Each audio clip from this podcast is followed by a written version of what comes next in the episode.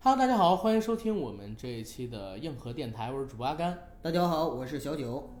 你这个嗓音怎么了，球哥？怎么了？没，我怎么感觉你嗓音有点怪怪的？大家好，我是小九。大九好，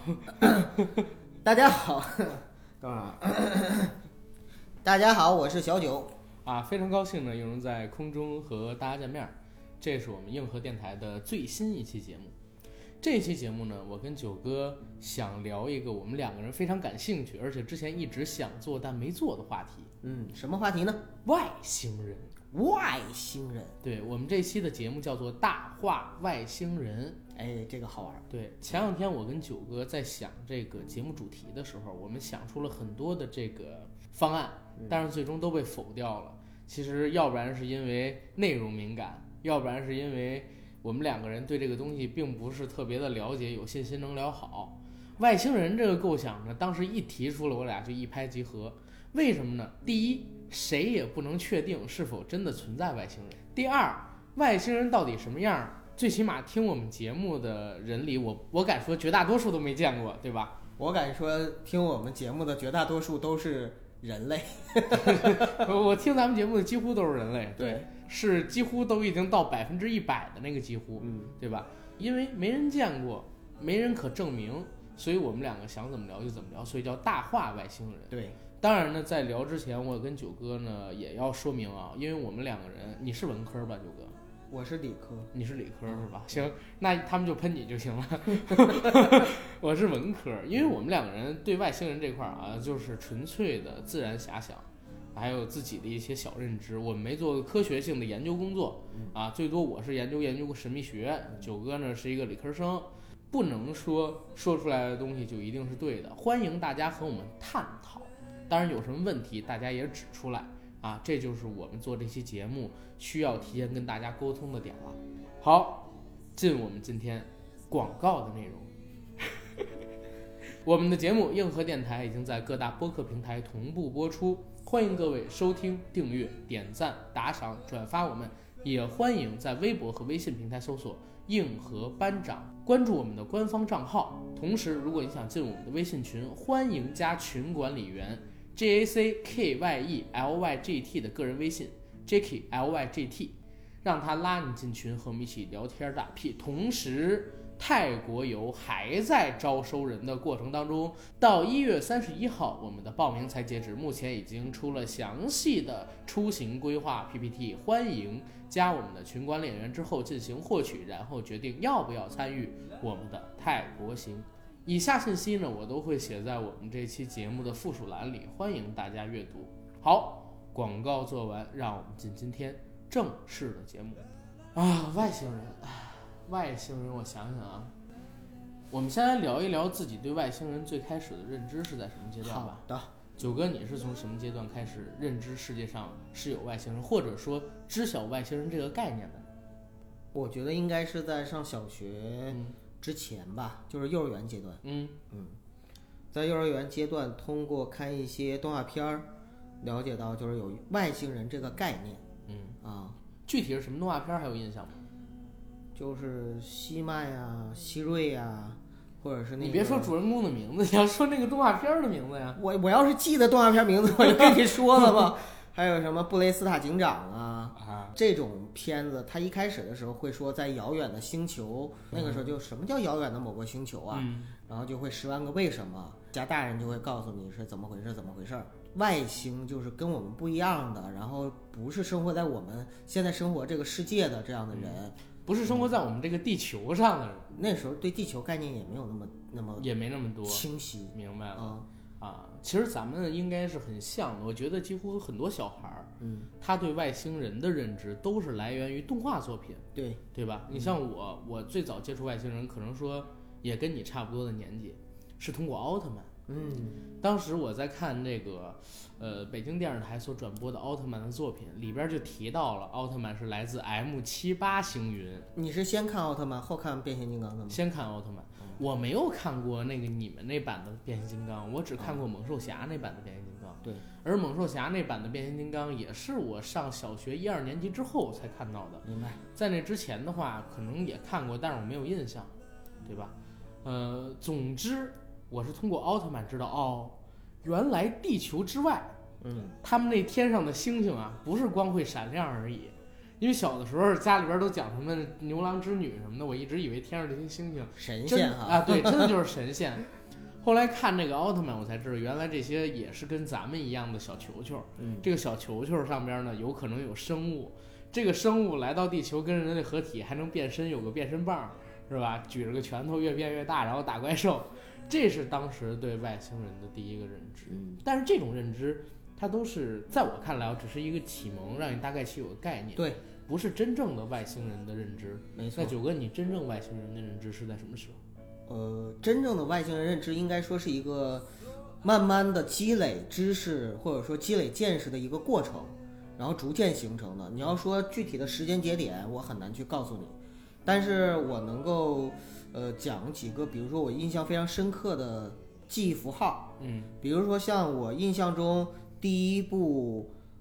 关于外星人的电影，印象最深刻的叫做《警察大战外星人》，嗯，呃，法国警察的。大战外星对人，法国的电影啊，不是香港的 烂片儿啊，法国的一个非常好玩的，那个时候就是法国什么逃就是狱虎口脱险虎口脱险。啊类似的，然后也是特别搞笑的但是我还真没看过《警察大战外星人》啊。警察大战外星我回头可以看看，人，我当时的印象是什么呢？因为它是在中央二套放，是电影，嗯我们家呢只能收到三个频道，中央一套，然后齐齐哈尔当地的一个频道，嗯呃啊不，只能收到两个频道。嗯我们家电视，然后我隔壁就是我大爷家的电视，能收到中央二套，就是能收到三个频道。一放这个的时候，晚上我就会爬到，因为我们两个家院子中间就隔一堵墙，我就爬到墙头上，然后央求我大娘，我说大娘让我看那个吧，我想看那个，因为他们要看别的。她架不住我的劝说或者说哀求吧，苦苦哀求。抱过去之后，我就坐在那儿很开心的坐在那儿，然后看。警察大战外星人，我印象特别深刻，就是外星人过来之后啊，他会化妆成人的样子，但是实际上呢，它里边是像机器人一样铁皮类似的，香蕉那样的，呃，不对吧铁？皮外边有一层皮，里边是真正的对那种。，然后呢被两个蠢蠢萌蠢萌 的法国警察给识破了，然后其他人都不知道，他们呢就是想办法去辨别，在人群中去找到外星人，并且去杀掉他们。这外星人遇到水就能生锈，特别 low 的特设别定，中二的设定啊，但是那个时候看是特别搞笑的一次，就或者说特别难忘的经历。而且这个电影只要是在中央二套放，好像放了当时好多遍，我每次都看。嗯，呃，中二每天下午是吧？啊，不是每晚上周的每晚周上的晚上晚上的译制片儿好像是七点多还是八点多，七点多八点多，我怎么记得好像是五六点钟中央二，然后每周六日因为会有我那个时候你嗯，哦 对，你还还在没出穿生，你穿还该没当出裤生，没有你还没出生呢，哎不至于吧？真的。十岁之前啊，对，肯定十岁之前，哦你想我都骑在墙头哭爹抹泪儿，怎么可能是十岁的人那成应该是成你年二人十岁左成右的 时候，成熟人看出来的是的。 呃，然后那个时候我还尿床呢。还有一个印象是我曾经做过一个关于外星人的梦，嗯，那个梦里边呢，就是也是在我们家，然后呢有几个神秘的外星来客。嗯这种外星来客呢，给我造成了心理上，我都不知道他造做了什么，但是就给我造成了心理上特别特别惊恐的一种感受。嗯然后呢，我就感觉我们家房门外面在黑夜里边闪出了奇异的光，嗯，奇异的光芒，绿光、黄光。林正英还有三秒到达战 场，真的是闪耀奇奇妙的黄光。在整个梦里边，特别奇怪的一点是，只有我和我妈妈两个人，嗯，然后呢，没有外星人的影子，也没有外星人的形象出现。但是我就深刻的记得，就即使到今天我都记嗯得那那时候是有外星人降临了地球，就在我们家附近，就那种感受。那可能是因为我，比如说看了动画片儿、看了电影等等嗯，这些东西之后，慢慢的形成的一种就是对外星人的恐惧。是然后这种是恐的惧呢，慢慢的就是在自己的梦里边就嗯哎展现了出来，一种情绪上的释放。明白，这个是我对外星人就是最早的，就是真正意义上去意识到，或者说对他有一个非常形象认知和感知的这样的事情。明白。嗯啊，我对外星人比较有真正意义上的认知，其实也是来源于影视作品，嗯，比这个动画片要稍微的晚一点儿，是 一个香港的大烂片儿。嗯 刚才咱们节目录制之前，我跟你提过，我怕你笑我，是刘德华跟关之琳还有舒淇在零二年的时候拍的，叫《卫斯理与蓝血人》。嗯王晶监制，刘伟强执导的。这片子当时是把我给惊着了，我发现哦，原来啊，外星人不一定都是奥特曼那样，他们也可以长得奇形怪状的。因为开场就是刘德华在一个商场里边打一个奇形怪状的外星人吧，有点像我们很早以前看的那些枪战游戏里边打的那些外星就是人。拼多多版的黑衣人。呃，对对，有点这个意思， 拼夕夕版的这个黑衣人。后来呢，我就发现哦，原来还有人形的这种外星人，比如说关之琳，她演的这个蓝血人，对吧？对非常的混迹漂亮。混迹在人类社会中对很久了。对，然后外星人呢都有强大的能力，嗯，要不然是超能力，要不然就是肉体能力都很强。所以这个蓝血人是我很早的一个概念。说实话，我很多早期的外星人的概念都是来自于倪大师的影视作品哦，啊。你像刚才提到蓝血人，还有我看过的一本小说，就是卫斯理的，叫做《头发》的一个章节。嗯，那里边呢是把人类的头发写得很神奇，然后佛陀呀、爱因斯坦啊、耶和华呀，那啊然后跟外各种星人有什么关系？有有有有外星人来到地球，然后还有这个人类发生人体的自身奥秘等等等。但是因为看的太遥远了，那是我小学时候看的，我都快记不清情节了嗯，啊。这是倪大师的作品是一挂，然后呢，还有就是我看到的一些国外的影视作品。你刚才提到黑衣人，嗯，哎，让我想起来哦，黑衣人其实也是我很早期很早期 看到的外星人影视作品。嗯，还有什么黑洞频率、第三类接触、外星人 ET，、然后到初中的时候，因为我们家那个时候开始有网了，嗯，达到了一个顶峰。为什么？因为那个时候我接触到了《星球大战》啊，《星球大战》虽然它是一个软科幻的一个作品，嗯，但是呢，它极大的拓展了我对世界认知的一个边疆。对啊，尤其是对星际、宇宙这方面的认知，外星的生物原来是有这么多种。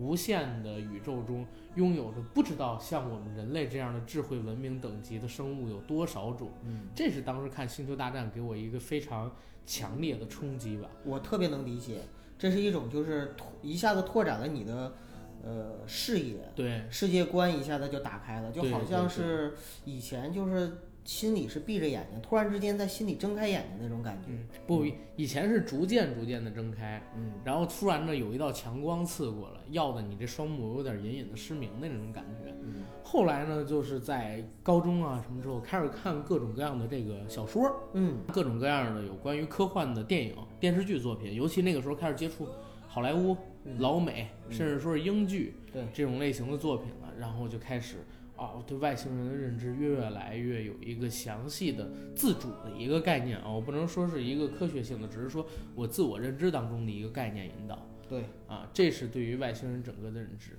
那九哥，我聊了一下我自己的外星认知建成，然后你刚才也聊了你的外星认知从何而来，问你一个问题，你觉得有外星人吗？外星人存在吗？嗯，我觉得有外星人，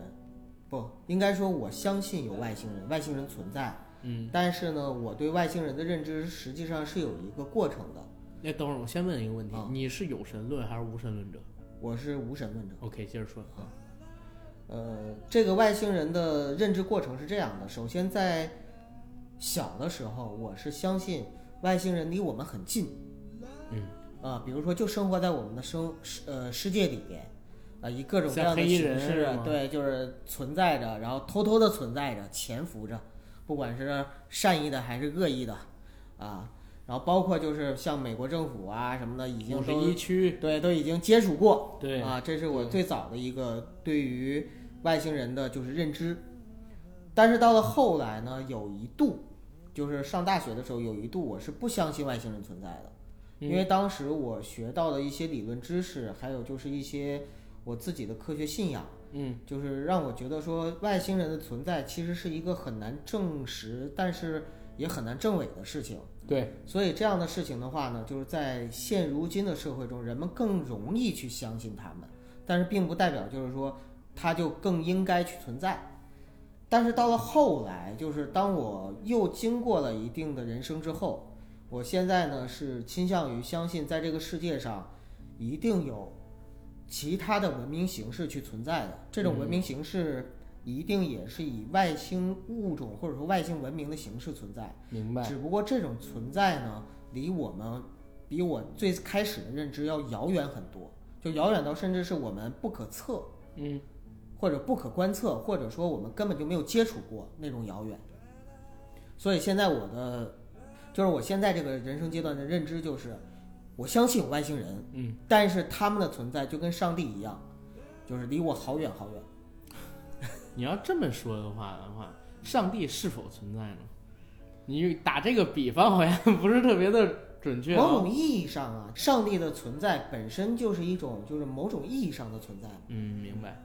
OK，其实我也是无神论者。为什么我要先在你沟通之前问你这个问题？因为很多有神论者他是相信神创世的。嗯，你包括现在西方的，因为西方大家可能不知道啊，信仰基督教的人，我们以美国为例，最少占三分之一，甚至比例更高。其中的很多人都认为，我们现在所处的地球啊、世界啊，是在几千年前，然后上帝所创造出来的，在这之前什么都没有，所以他们不太相信有外星人。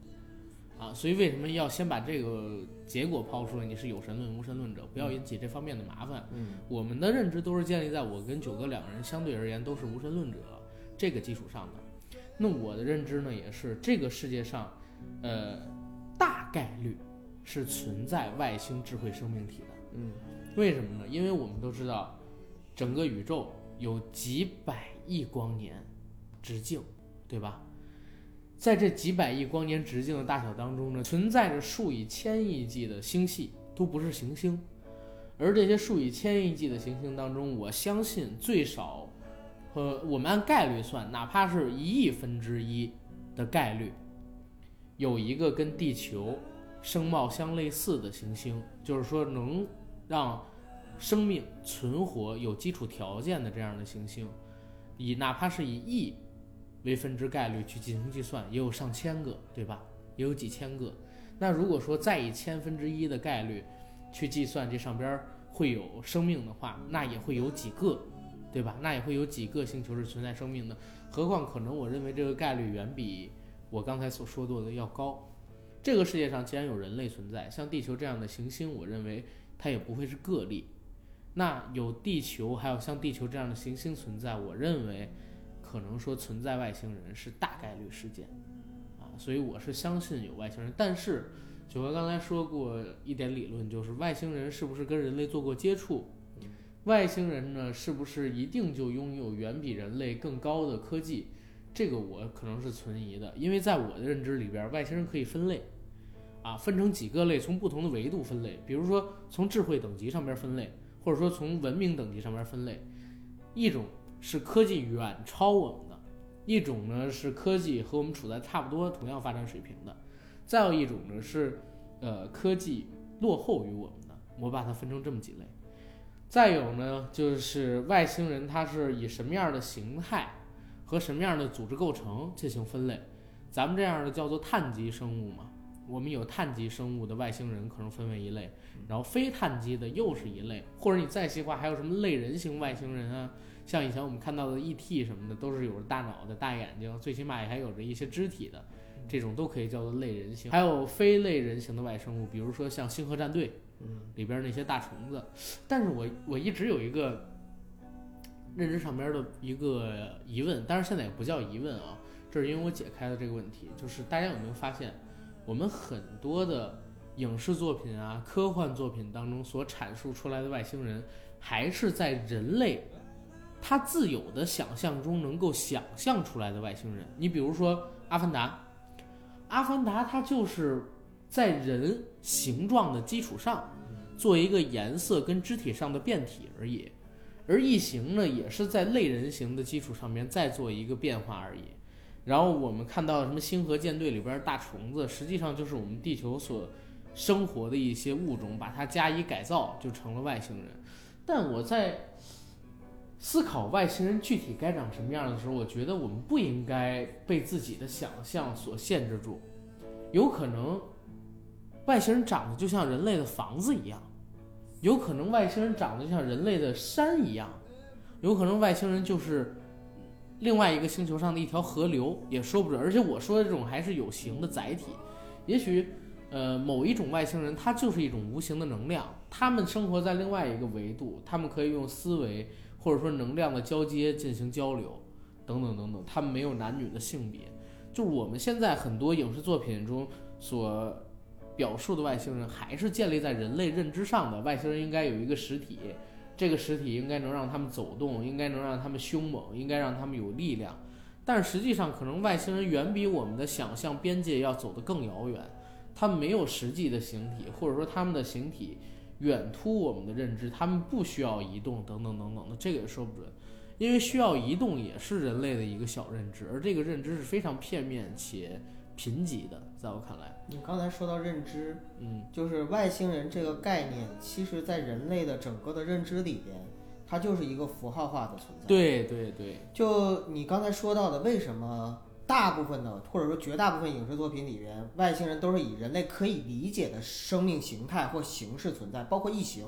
嗯，为什么？包括毒液，为什么嗯？因为人这就涉及到就是说你对生命对于外星文明是怎样定义的。对，因为人类的理解范畴里边的东西，才是他能够观测到或者说他能感知到的东西。对，你比如说，呃，有几个理论，有一个理论说，因为人类不是有那个，比如说听力和视力上面的一个就是波段嘛，比如说我我看到的光谱有一个阶有一个有一个波段，嗯然后我听到的频率有一个波段，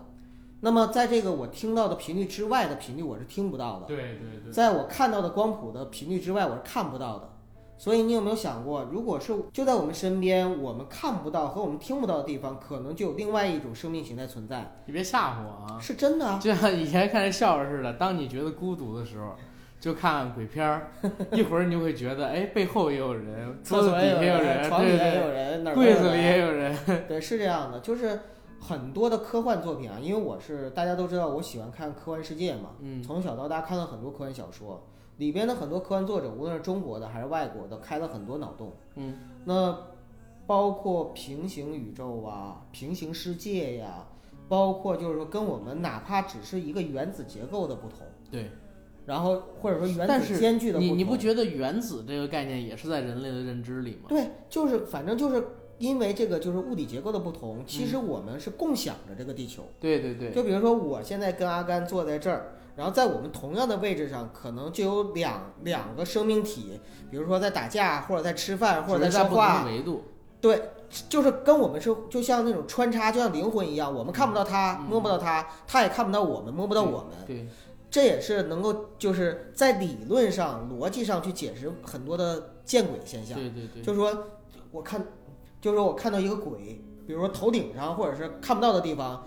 在我的照片里发现了另外一个头像。很多时候说我们把它当成鬼魂，但是科幻小说里边的解释呢是说这跨是维度所异显次现元的，对对异次元的，然后呢突然之间不知道怎么回事跟我们沟通上了。对，呃，这是一种形式。然后另外还有呢，就是我们所表现出来的很多的外星人的形象，其实都是基于我们对于现在我们所处的地球的认知，嗯，对于这个世界的认知，然后我们幻想出来的，所以它一定是有人类的想象力的影子。嗯，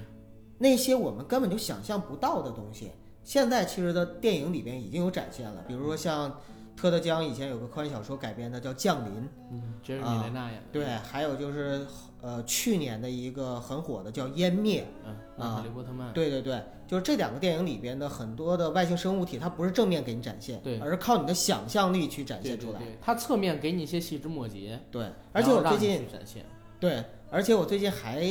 就是看了一个特别逗的，也是之前阿甘跟我提过的，就是关于漫威里边的众神的那种神级，啊，然后在神级里边呢有讲 OAA 到，是吗？对，有讲到一个，就是说最牛逼的那个神级，当然刨开什么就是主编呀、乱七八糟那些东西，啊就最牛逼那个神级是什么神级呢？ ，OA 啊就是呃，我不知道它怎么定义啊，就也不就也忘了它叫叫 OAI 还叫什么，反正就是那个层级呢，就是你完全不可能想象出来的，嗯，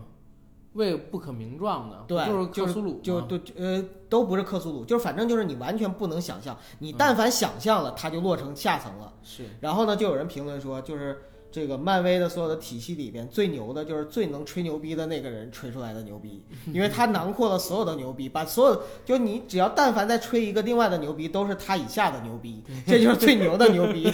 所以你你想，吹的所有牛逼都是我吹完的，其实你看，这跟我们想讲到外星人也好，或者说甚至讲到的一些神创论也好，都是一样的，是就是当到最最后的时候，上帝是什么，或者说外星人是什么，就是不可名状的，就我们根本就想象不到，我们想象 到了，对对对，可嗯能就已经不是了。哎，其实我我在想一个问题啊，为什么最近这些年克苏鲁又火了？嗯，就是因为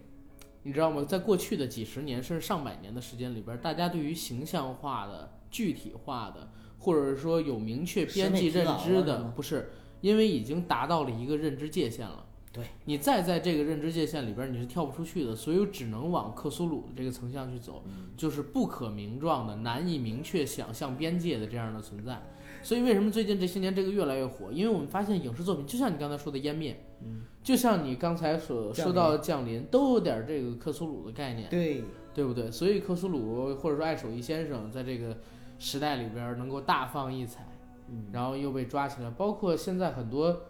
探寻神秘学的人，都是过去给到你的细枝末节的东西太多了，对太详细了，因为你知道的越多，你越恐惧，越有疑问心理，总不可能。每一个小孩都抱着十万个不为什么，对吧？ 那那是为什么？ 那学什么，对吧？所以现在就是为什么神秘学越来越火，克苏鲁越来越火，我觉得有这方面的关系对，再加上就是人类应该说近百年来吧，也别说几千年来了，要近百年来，基本上能开脑洞很多都已经开完了。对你你再开一个新的脑洞，在影视和文学作品里，你会发现，总有人几十年前跳出了说就已经给嗯你 给你那个 就就就就已经有相似的脑洞了。哎，但是嗯你要这么说的话，有一些人在原有的这个脑洞上边再开脑洞，又会有人摁着说谁谁谁的棺材板儿我已经按不住了， 然后等等等等的， 对对吧？你啊比如就杠比精多了嘛，比如说两开花嘛，啊，对就吧？是就是就是杠精也多了，所以你在做创作的时候，其实你不光是要受到前人的压力，你还要受到这些杠精的压力。杠精就是被意识禁锢住形态的那种。对对对，哎，我们来聊一聊这个不太形而上的东西啊。嗯，呃，你觉得有生之年我们能看到外星人吗？ 外星人被发现，我觉得啊我觉得有生之年还是有戏的，阿啊甘，甚至有生之年我能不能达到永生，或者说能不呃，能这个我也觉得能不是能的。达到那个，能不能到世界末日去看一看，这都是有可能的。你知道吗？昨天嗯我跟我妈聊，我妈说，那个我什么时候买房，什么时候结婚？啊，我说有生之年系列，不是我，我不是，我说是这样，我说我不想结婚。嗯然后我最近认识一哥们儿，他在马来西亚住的可舒服了。嗯，我也想过两年跟我女朋友，我们俩有点钱去马来西亚待着去，去东南亚的国家，嗯，天天当外商，然后嗨嗨皮，好嗨哟，哎 呦，好嗨 哟！好嗨哟。 我我好我好担心，不是也不是好担心啊，就是我很期待阿甘第一次去泰国的感受。那个我们留到付费节目里说啊。不是我，因为因为你没有去过东南亚国家，真的没有体验过那种风情。我很嗯就是真的是当外商是吗？那种感觉。不光是当外商，就是你在那样的环境下，然后去看到那样的一个世界里边有那些人在做那样生活的时候，你会突然之间发现，我们在北京生活的好，哦就是对不错对，，就是那种拼的很多东西，压力的一些东西，嗯，其实都是我们自己给自己加在身上的。明白，嗯不是咱们自己加给自己。除了这个之外，还有城市、嗯，社会、人情关系，你周边的人，强制性让我们不得不加给自己这个东西，对没有人愿意主动加总的之。人就是一个社会动物对嘛。然后我为什么跟我妈说这个不想结婚？因为我觉得咱们这个年纪的啊，只要最近这二十年里边不出任何大的意外，不得上不治之症，只要我活到四十岁了，我相信那个时候几乎所有的疾病都是可以治愈的，然后人类的寿命会大幅度的延长。对吧？包括刚才我跟九哥在录制这期节目之前，我聊到一个话题，我说时间胶囊的问题。嗯，对吧？我们有可能能活到一百多岁，甚至更长，甚至说可以把自己的这个呃 生命的组成形式改变一下。可以跟大家讲那刚才讲的那个时间胶囊的故事，可以啊。最后彩蛋给大家讲，就是以前我看到的一本小说叫《时间旅行者》还是什么，也忘了啊，因为好多年前看的了。这个作品呢是要选出这么一队人，他们到时间胶囊里边做一个一千年的时间旅行，他们沉睡一千年，一千年之后呢，这个胶囊会再次打开。那有这么一批志愿者啊，他们沉睡了一千年之后醒来，发现到处都是焦土，乌云蔽日，就很像《黑客帝国》里边的末地日球一样，对，啊存在末日终结者世里界。面也是那种，对对对，因为所有的国家都在打仗，都在打仗，然后他们说哦，这个世界不适合我们生存，我们快走。又沉睡了一千年，一千年之后再醒过来，发现是一个白色的世界。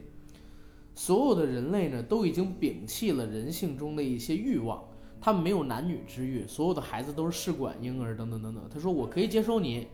接收你们这群就是从过去而来的人，但是呢，我要跟你们分割开来，你们只能在你们那里生活，因为你们和我们已经不一样了。那这哥们儿说：“好吧，呃，这个世界还是不适合我们生存，我们再进行一次旅行吧。”过一千年之后又醒过来，发现哦，呃，有那种像山一样高的显示器啊，不是不能叫显示器，应该叫存储器，做成的那种山脉，地表已经没有人了，大家都生活在这个虚拟的世界里边。然后生活在这个虚拟的世界里边，也有人派来跟他们接触，说哦，你们也可以搬到我们的世界里边来，跟我们一起在呃虚拟的空间里边生活。那他们说不行，我还是想用自己的肉体生活。我们继续前行，又过一千年醒过来，发现呢这个虚拟的世界也已经越做越大，而且有点失控的这种边缘。于是他们又沉睡，又过了一千年之后醒过来，发现哦，地球上什么东西都没有了，又回到了原始世界，到处是郁郁葱葱的绿树，然后河流中有各种各样的生物，地表有各种各样的牲畜。然后领头人说：“我们就这个样子吧，人类已经犯下了很多的错误，我们不要再犯，我们把人类的火种延续下去。”嗯，然后他们又开始从头过生活，啊，就是这么一个作品。所以当时我在想的时候，我就说，这一辈子可能性太多了，你知道吗，九哥？我如果说这么早就把自己禁锢在一个小圈子里边，那该多没意思啊！嗯，也不是了，谁又没规定让你结婚就一定要结婚一辈子？我结婚是可以的，但是我是不想要小孩儿。也不是了，也没有规定 说生了孩子你就要照顾他一辈子。我谁要照顾孩子一辈子？我对等呀着他照顾我。但是我在想啊，你说，如果有一天我也不会死了，嗯我也不会得病了，嗯，对吧？我为什么还要要孩子？你要你孩子就是因为怕自己死，怕自己得病吗？其实要孩子很大的一个目的，不就是为了让自己的生命得以延续吗？也不是，我听过一个最好的说法，嗯或者说至至今为止我最喜欢的一个说法是，其实两个人结婚之后生孩子，是希望能够有另外一个生命参与到我们的生命之中，然后那我去不希望啊，对，你要不希望你就不要呗。啊、我不希望有啊另外一个生命就是参与进我的人生，因为很多人要孩子，可能是因为大家都要我就要了。嗯，但是你像我现在想要孩子，就是因为我我很希望在我的生命中有另外一个人能够参与并见证哎，的。当然我不立 flag 啊，我不知道自己再过几年会不会有别的想法，但是现在我是不希望有人参与到我的生活，我觉得养个孩子太累了。还有就是说白了，呃，我们不管怎么样说，最最我相信阿甘一定也是跟我一样，我们不希望过那种生活，就是一循眼规能蹈矩，一眼能看到头儿的生活。对。我们再说回外星人啊，嗯为什么？等会儿我还没说我我能不能看见呢？ 哈行了，嗯你接着说。我的认知就是，我觉得我也有戏能看见外星人，嗯但是你说外星人来了之后，到底是不是？如果我们能遇到外星人，是像《阿凡达》里边那样的，我们作为高等级的智慧文明去入侵他们，还是说，哎，我们换一下，像火星人玩断地球一样，是他们以高等级的文明来跟我们这边玩闹，还是说像降临那样，我们只是作为平和的沟通？这三种，你认为哪种可能性比较大？还有像《银河系漫游指南》那种，啊是就是直接给你拆掉了。是那个就是搞笑的嘛，我们先不要论。不嗯其过实我哎，不过我我我先表述一个观点啊，嗯就是我认为，如果等级真的有发展到那样的外星文明，我认为啊，它对于地球的资源实际上是看不太上的。是的，但是呢，这个时候《三体》那个黑暗森林理论，它可以起到一定的作用，就是怕我们发展起来，发现它之后去毁灭它，所以会有这样的问题。所以我认为可能说，第一种跟第二种可能性很大，而像降临那样我们平和去交流的可能性很小很小啊。嗯，因为就是霍金在生前的时候，嗯就是他曾经发布过一个二十五分钟的短片，叫《史蒂芬·霍金最喜欢的地方》。嗯，在这个短片里边，就是轮椅上，对，在这个短片里， 你这个吐槽 啊，操，不是不是，我我是开玩笑，啊大家不要拿这个来来攻击我啊！不要举例了啊！想想池子， 就你你池子是谁？就你你你这个啊，不是不不是你啊，就是就是霍金在他的这个短片里也也提到了类似黑暗森林的理论，嗯，就是他之他给了我们一个忠告，就是说不要忘，不要去接去近外星回人嗯回复外星人的信息等等这个意思。。对所以其实就是黑暗森林理论，现在无论是在科学界还是在呃科幻界来说，都还是有很大的拥趸的。对对，然后你说到就是我们说跟外星人在接触的时候会以什么样形式？首先，我想跟大家分享一下我自己对于外星人的一个理解，就是我把外星人呢是分成三个三个种类。第一个种类呢，就是纯粹的地外文明，嗯地指地球，嗯就纯粹是在地球之外产生的高等文明。嗯呃，这种高等文明呢是什么呢？就是一定是我们能够进行沟通和交流的，因为如果我们不能进行沟通和交流，有两类啊，比如说我们现在不是人类已经能够到火星啊，甚至探测器都已经可以出太阳系了嘛，对吧？啊是的，有一天我们到半人马座的时候，到了一个星球上，我们发现了某种生命体，比如说单细胞的或者什么的，这种外星文明，我们可能大家会很兴奋啊，证明终于有外星文明了。但是这这对我来说不叫外星文明，因为它没产生文明，它只是外星生命，嗯，你明白吧嗯？并不是一个可以交流的东西。嗯同样的，就是如果是那种特别高级的文明，高级到我们根本就看不见摸不着它，它也根本感知不到我们，或者不屑于跟我们交流，那对我们来说也是没意义的，对吗？嗯对，所以说，就是我们所谓的地外的外星文明，是我们一定能够接触上，并且能够进行某种程度交流的智慧体，这样的才叫外星生命、外星文明。第二类呢是源自于地球的，但是呢，它已经超脱超超脱于地球嗯，因为这个呢，大家对于恐龙都有很强烈的幻想，而且史前文明，就比如说人类现在在呃很多的像玛雅文明的遗迹呀、什么这种呃亚特兰蒂斯遗迹啊等等，就是很多的这种文明遗迹上面发现了很多就是呃难以去用现代的科学解释的一些现象。嗯你比如说，呃，我记得我小的时候最喜欢看的一本杂志叫《飞碟探索》。嗯这本杂志是我在看《科幻世界》之前最爱看的一个杂志。前两年的时候，《飞碟探索》停刊了，也就是说，干不下去了。陪伴一代人的这哎他样们的没考虑过干公众号什么的吗？可能也会有，但是我不知道啊嗯。纸媒反正没了，你像现在那个《法制晚报》和《北京晚报》也没了对，啊，就是呃《北京早报》我说错了。北京晚报，飞碟探索上呢，就讲到了很多，比如说，就在中国，我们就曾经发现了很多的遗迹。嗯当然，我这种遗迹到现在我也不知道到底是杂志瞎到底写是真的还是嗯假的啊，还是还是还是真真实的新闻。就比如说发现了一个呃几万年前的什么袜子呀，然后那个是已经十几年前，但是是张 CD 碟片儿啊什么的那种。因为人类地球已经有五十多亿年了嘛，嗯但是人类的话出现四十的多亿年，呃就约等于五十亿吧，几十亿年吧啊，，几十亿年。然后，但是人类呢，从出现到现在，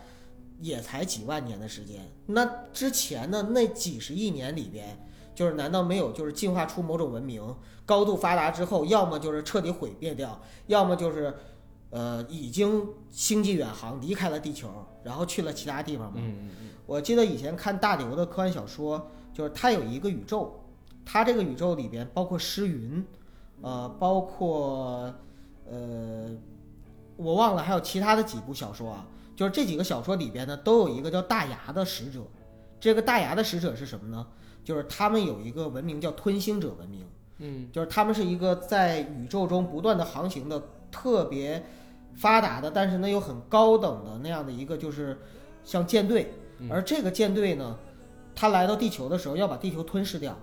然后归零者就出手了，那倒没有。然后它呢去跟人类交流，说我们可以保留你文明的种子，你以后人类要变成我们豢养的这种就是牲畜，牲畜，啊，然后人类文明就各种跟他谈判嘛嗯。但是最后呢，他们揭露说，其实我们就是你们以前的恐龙，大牙就是一个非常高的暴龙的形态。嗯然后我们就是星际远征之后，现在回来了，回来了，然后我们来源于地球，但是现在我们为了我们自己的这个文明的发展，必须把这个地球吞掉。然后后边还有诗云这个写的就是说他们一起又经历了更高等的文明等等。总之就是在那个大刘写的这个宇宙里边，恐龙就是比人类文明更早去进化，并且远征了，现在又回归的这样一个文明。这是另外一种外星人，也就是说来源于地球，但最后又回到地球的这种。就有点像吴亦凡，本来是一个中国的血统的人，但是呢，他去了加拿大，现在回来之后，我们管他叫外国人，就这个意思。这是第二类，然后第三类的外星人指的是哪种呢？指的是那种就是，比如说现在跟我们现代的人去接触，但是实际上他不是我们现代人，而是从遥远的未来穿越回来的。嗯这种外星人呢，就比如说像哆啦 A 梦，比如说像终结者，终结者跟哆啦 A 梦，你要也画到外星人里边，其实有点夸了。呃，呃因为我们说的他的那个回归，是因为他们还在地球上，对吗？嗯。但是我在科幻小说里看到的很多从遥远的未来穿越回来的，他们他们的已经离呃已脱地球对了已经，是整个所以我说整个银河终系结者真的肯定不啊、行。整个整个银河系或者说是整个那个外太空全都遍布了各种各样文明的情对况下，对对他们穿越回来跟地球人去进行交流。对，呃，就是我为什么要把我自己的对外星人见解分成这三类呢？因为我个人认为，就是如果未来有一天我能够接触到的外星生命文明，嗯，最有可能的形态，我认为应该是第三类，就是穿越者穿越者，啊，对，其实穿越还是一个伪命题。是一个未哎，名。你认为穿越能够存在吗？啊， 也许某一天你遇到一个井盖儿，你就知道到底能不能存在了，是吗？哎，其实还真是，你说穿越这个事儿，可能又是一个特别好，就是又是一个大主题，我们还可以再聊一期。咱们以前聊过，假如能穿越，你啊，还哎记，得对，吗？我记得，你还把穿越分成了怎么穿，正着穿、反着穿，然后穿越到某个人还身对上， 群穿。还可以群群穿就过分了啊！你这现在 Y Y 文全是群穿，你知道郭吗？德纲，我觉得就是最早的群穿 者，是吧？我要做一个倾国倾城的女人，哎呀，啪弄成了那个什么潘金莲 儿，然后嫂嫂，武松有话要讲，我要穿越成一个武功盖世的人，啊啪，东方不败拿着一根针，令狐冲，你今天对对对，我要穿越成一个权倾朝野的人。猎鹰啊，我 是吧？那我要穿越成一个武将，然后对面对关羽面关羽， 来关羽说：“华雄，你不要闹。” 对吧？穿越这就是一个伪命题。但是说回这个外星人啊，说回外星人，咱们以后可以再聊一些穿越。外星人的话，其实，哎，我还一直有一个恐惧，嗯这个恐惧是我建立在呃某一部电影上的，不是《异形》，是斯皮尔伯格跟阿汤哥当时合作的那个叫做《世界大战》，啊，我记得啊，你看过吧？嗯那是零五年的一部电影，他主要表现的不是父女之情吗？ 对父女，呃父与女之情，是吧？不是父女之情，啊。他那个电影讲的是啥？就是天外来客，外星人嘣砸到地底下，然后从地底里长出来，长出来之后开始各种吞食人，把人打成雪泥、肉浆，嗯吸收完之后变成一种给养品，播撒在大地上，把大地改造成他们所能适应的一个环境。那个片子虽然不是 R 级，但是我觉得是卡着 R 级的边儿做的。嗯，小的时候电视上边常放，当时还真的是把我吓着了。他给你留下阴影了，是吧？留下阴影，就有点像你知道斯皮尔伯格的电影，它虽然是一些偏向于儿童向的啊，但是总会有一些吓你的影子，嗯比如就像《大白鲨》里，《嗯，大白鲨神出鬼没》的，是，还有这个《侏罗纪公园》的第一部里边，就在餐桌餐厅里边，小孩在餐柜后躲着，然后一个迅猛龙嗯在那个餐柜的另外一面，然后突然探出头来，然后抱起眼睛，哗，这样一声。而到了这个《世界之战》里边，也有类似的情节，就是一个像蚯蚓一样的触手，头部呢是一个大眼睛，嗯他探到一个地下室里，地下室里边有水，阴暗潮湿。阿汤哥，然后还有他的女儿，还有另外一个配角，对，嗯都躲在那个黑屋子里边儿，他们一点声音都不能出，然后要躲避那个像触手一样的，呃，蚯蚓去探寻他们嗯。在那个躲避的过程当中，结果发现了他的女儿，把他女儿给抓了。然后阿汤哥冲过去，发现人像猴子一样被关在这个小牢笼里，然后一个一个的被它吞噬掉，变成血浆，对吧？但是那个片子最逗的一个结果是，哦，其实我们不需要抗争，外星人自己就全死了，因为他们适应不了地球的环境。我觉得这个还挺奇葩的，我也不知道是不是，因为那片子好久没看了，我也不知道是不是司导。呃，博导、葛导， 他这么一个大导演留下的一个玩笑还是什么样？但是那个给我留下了很深的印象。怎么说呢？就是外星人啊，其实他这里边展现出来的，反而是我认为就是最接近真实的一种可能。嗯也就是说，外星人不一定会跟人类就一定要交流，对，或者说我一定那要就不交流我啊。我干嘛要跟你讲道理呢？对，我干嘛要按照你人类的这种对人性去对讲道理呢？因为在宇宙中有各种各样的存在，而不同且的生命形式，它会造成不同的那种就是，比如说逻辑想法，或对者说那种对道理。而且人类有情感，不代表外星人是有情感的。嗯人类有伦理，不代表外星人有伦理对。因为那天我跟九哥在定下这个概念的时候，我们俩我们两个聊，如果说外星人是无性繁殖，嗯，如果外星人甚至都不是依靠繁殖，而是靠分裂，它就没有爱情、友情、亲情对这些东西了。对，没有爱情、友情、亲情。那如果说没有爱情、友情、亲情的话，他看见一个男人，呃，在救自己的女儿，拼了命又流泪，他是其实是完全不理解的。对，在他不理解的情况下，他为什么要有怜悯之心？其实我们俩当时在聊这个概念，我女朋友一下就拍我说：“没有性就没有爱了吗？不一定啊，对吧？你魂儿那么差，我现在不爱你。嗯还有一个就是，无论是影视作品还是文学作品，嗯它之所以就是总会发，我们总会发现外星人有这样那样的破绽”嗯，啊。，对。但是我觉得最其实最就扯是的一个给破绽就是啊给我们这些受众一个希望而已，真的就是一个希望。但是我觉得最扯的一个破绽是《火星人玩转地球》里边儿，就放首音乐，然后哦的梆，全变烟花了，那个太扯淡了。嗯，哎，我们来各自聊一部自己最喜欢的外星人的影视作品吧。好啊，啊，你先来吧，那我想一想。我我其实最喜欢的外星人的影视作品还真的是 E.T. 嗯，啊，因为我觉得那个虽然就是很儿童，很合家欢，然后很软，但是它确实是我小的时候看的很温馨的一个外星人电影，啊，就是一个类人型的外星人来到了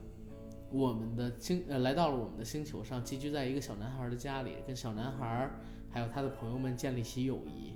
最后坐在他们的自行车里，然后由小男孩送他去他要去的那个地方，回到自己的星球嘛。然后他们一起骑在自行车上，通过这个外星人的能力，自行车漂浮起来，在天空中开始骑的那么一个桥段，确实是很温馨。我觉得斯皮尔伯格这个人很奇怪，你知道吗？一方面呢，他总是会有这种童梦的作品出现，嗯就是他心里边是有孩子，包括我们去年看到的《头号玩家》，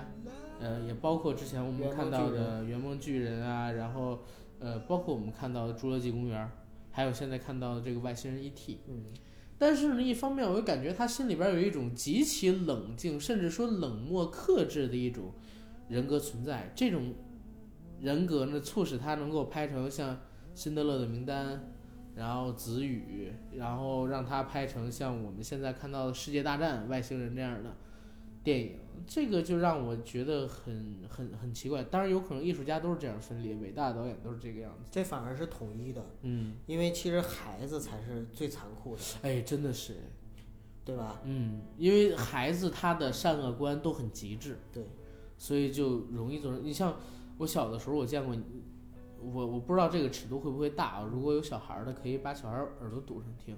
我小时候见过，就是我们家邻居的几个孩子，把一条狗绑在树上，然后拿石头砸那个狗，嗯砸那个狗，砸的那狗满身是血，有口子，然后也不把那狗从上面解下来。后来到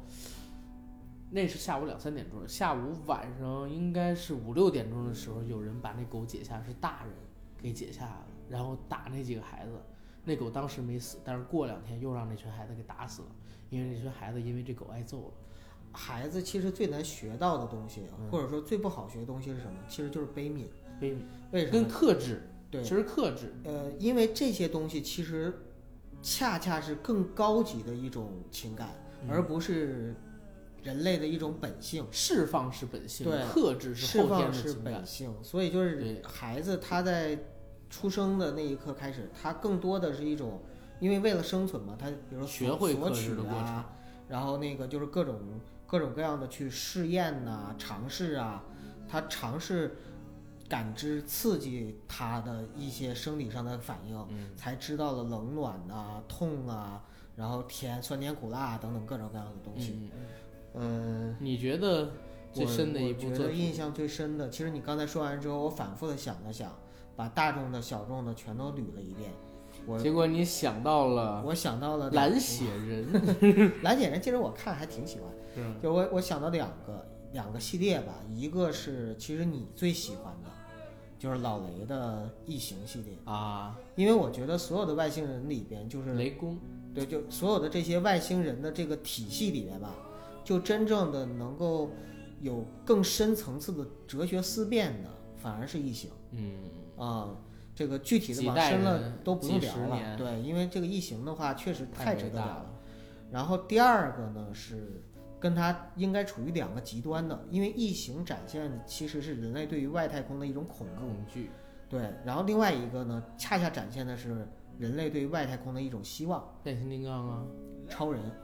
啊，超人嗯。哦，就是把地球作为他的第二家园，而且人类就是就是相当于是救世主，而且寄是一托个给他外的星希的望救世主，是超人。其实他这个形象就是人类对于自己的一个终极完美形象的一个刻画。超人，嗯，Super Me，万物皆可 Super Me，对，好嗨哟，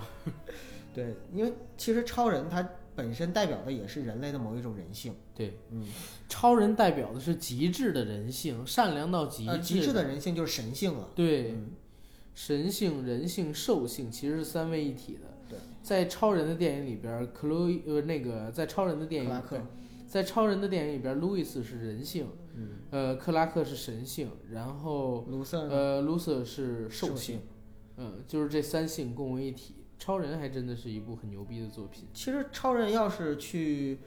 聊的话，或者说就是嗯去解读的话，它里边的那个思想的深刻性，其实不一定比异形要差呢。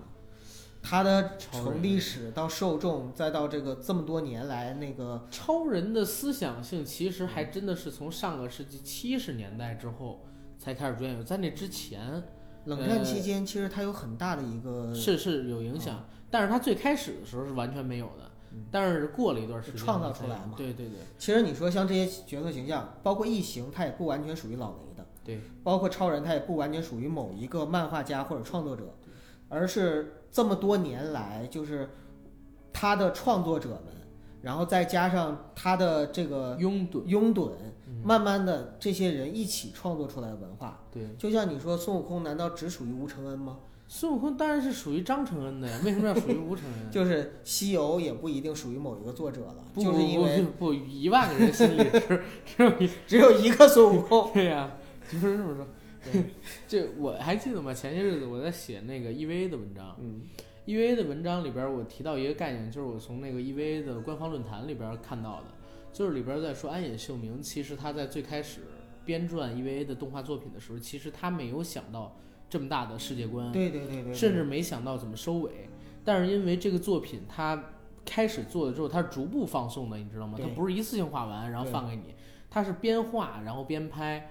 在当时制作的过程当中，有太多人喜欢 EVA 了，读者开始给他脑补世界观。其实 EVA 的世界观，你仅看一部动画，你会觉得狗屁不通，就不是不能说狗屁不通，有很多地方不能自圆其说。是的，结果天才的网友们，或者说这个粉丝们，因为他们天天给这安野秀明写信，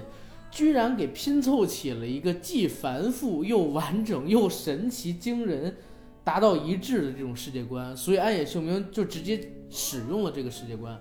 导致 EVA 后边的剧情超出了安野秀明的控制，跟他最开始的时候想做的那个动画都开始有了区别，对。但是却成了一部神作。所以你看，任何一部伟大的作品，无论是对影视作品还是文学作品，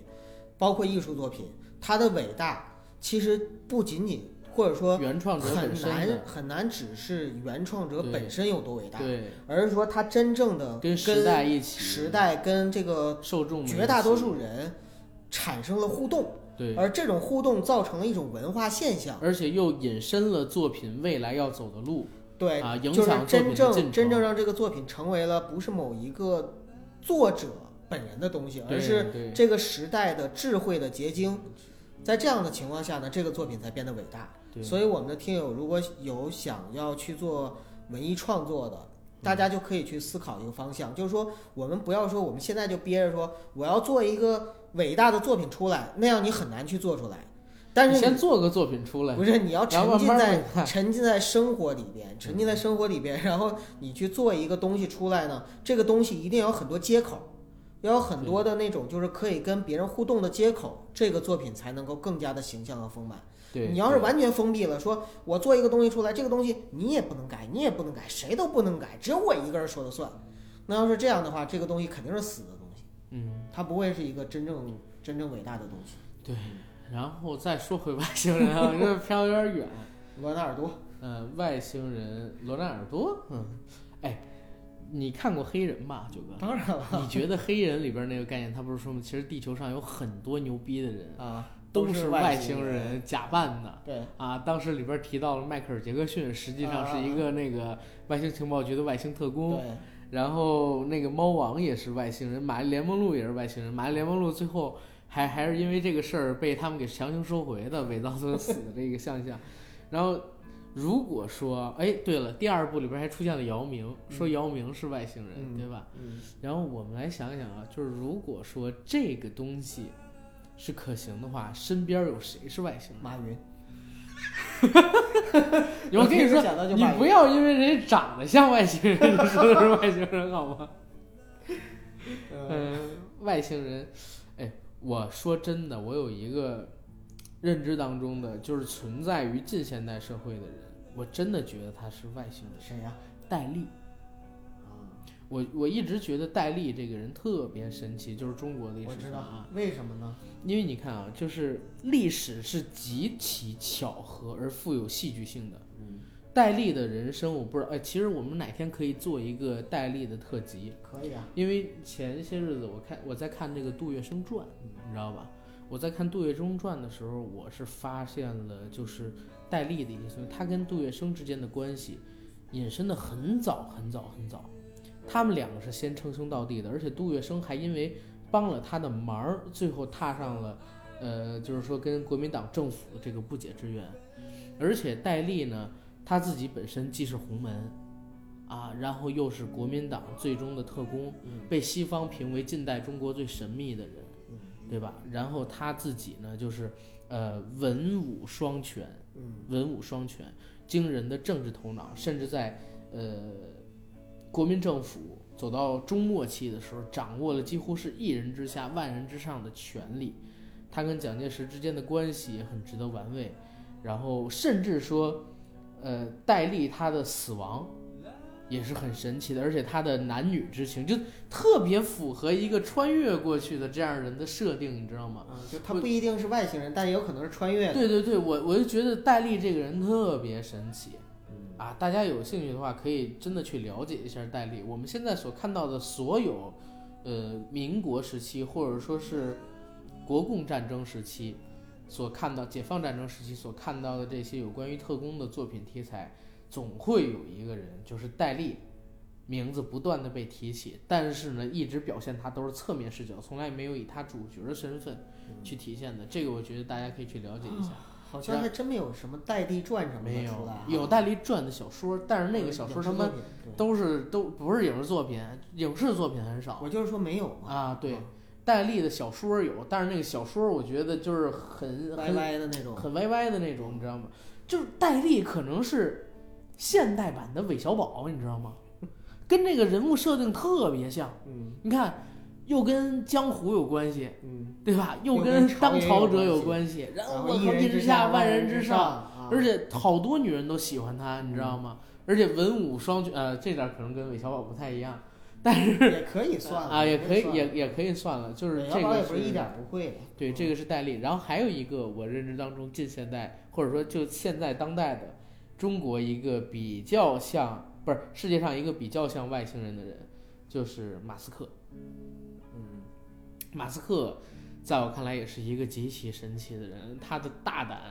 他的呃叫疯狂的天才吧，可以这么说，应该是不过分。他的理想都不像一个正常的地球人能够想到的，然后每周工作一百小时，这也不是一般人能够做到的，啊、也就中国的这些程序员们比他更累一些。那你说，如果你是一个外星人，你隐藏在地球上的时候，你会愿意像马斯克那样子，就是做一个非常高调的人呢，还是愿意像戴笠那样做一个很神秘的人呢？戴笠是既高调又神秘，那你会做一个低调的普通人吗？我感觉不会。因为就是你有能力就一定要施展，是那种感觉吗？对，一个是有能力一定要施展，一个是我如果来到地球只有我自己一个人的话，我肯定是背负着一些东西，要不然我是因为意外来的，要不然我是因为任务来的，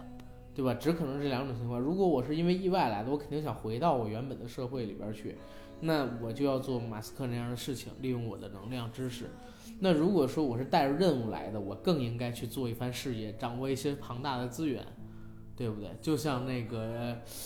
三体》里边儿，三体组织那叫什么一什么呢？ E 呃 ETO 呃，E.T. 不是那个那个男生，就是那个三体组织的那个会长叫伊什么着？呃伊文斯，对，伊伊文文斯，啊、要做这样的人。哦然后你认知当中的外星人呢，到底是你别说马云 啊，不是，因为 我已经啊，在十几年前都已经过了幻想的年纪， 所以在我这个年纪的话，真的就没有幻想过谁是外星人。嗯、你要让我想的话，我现在你看，你看我这个手的方向，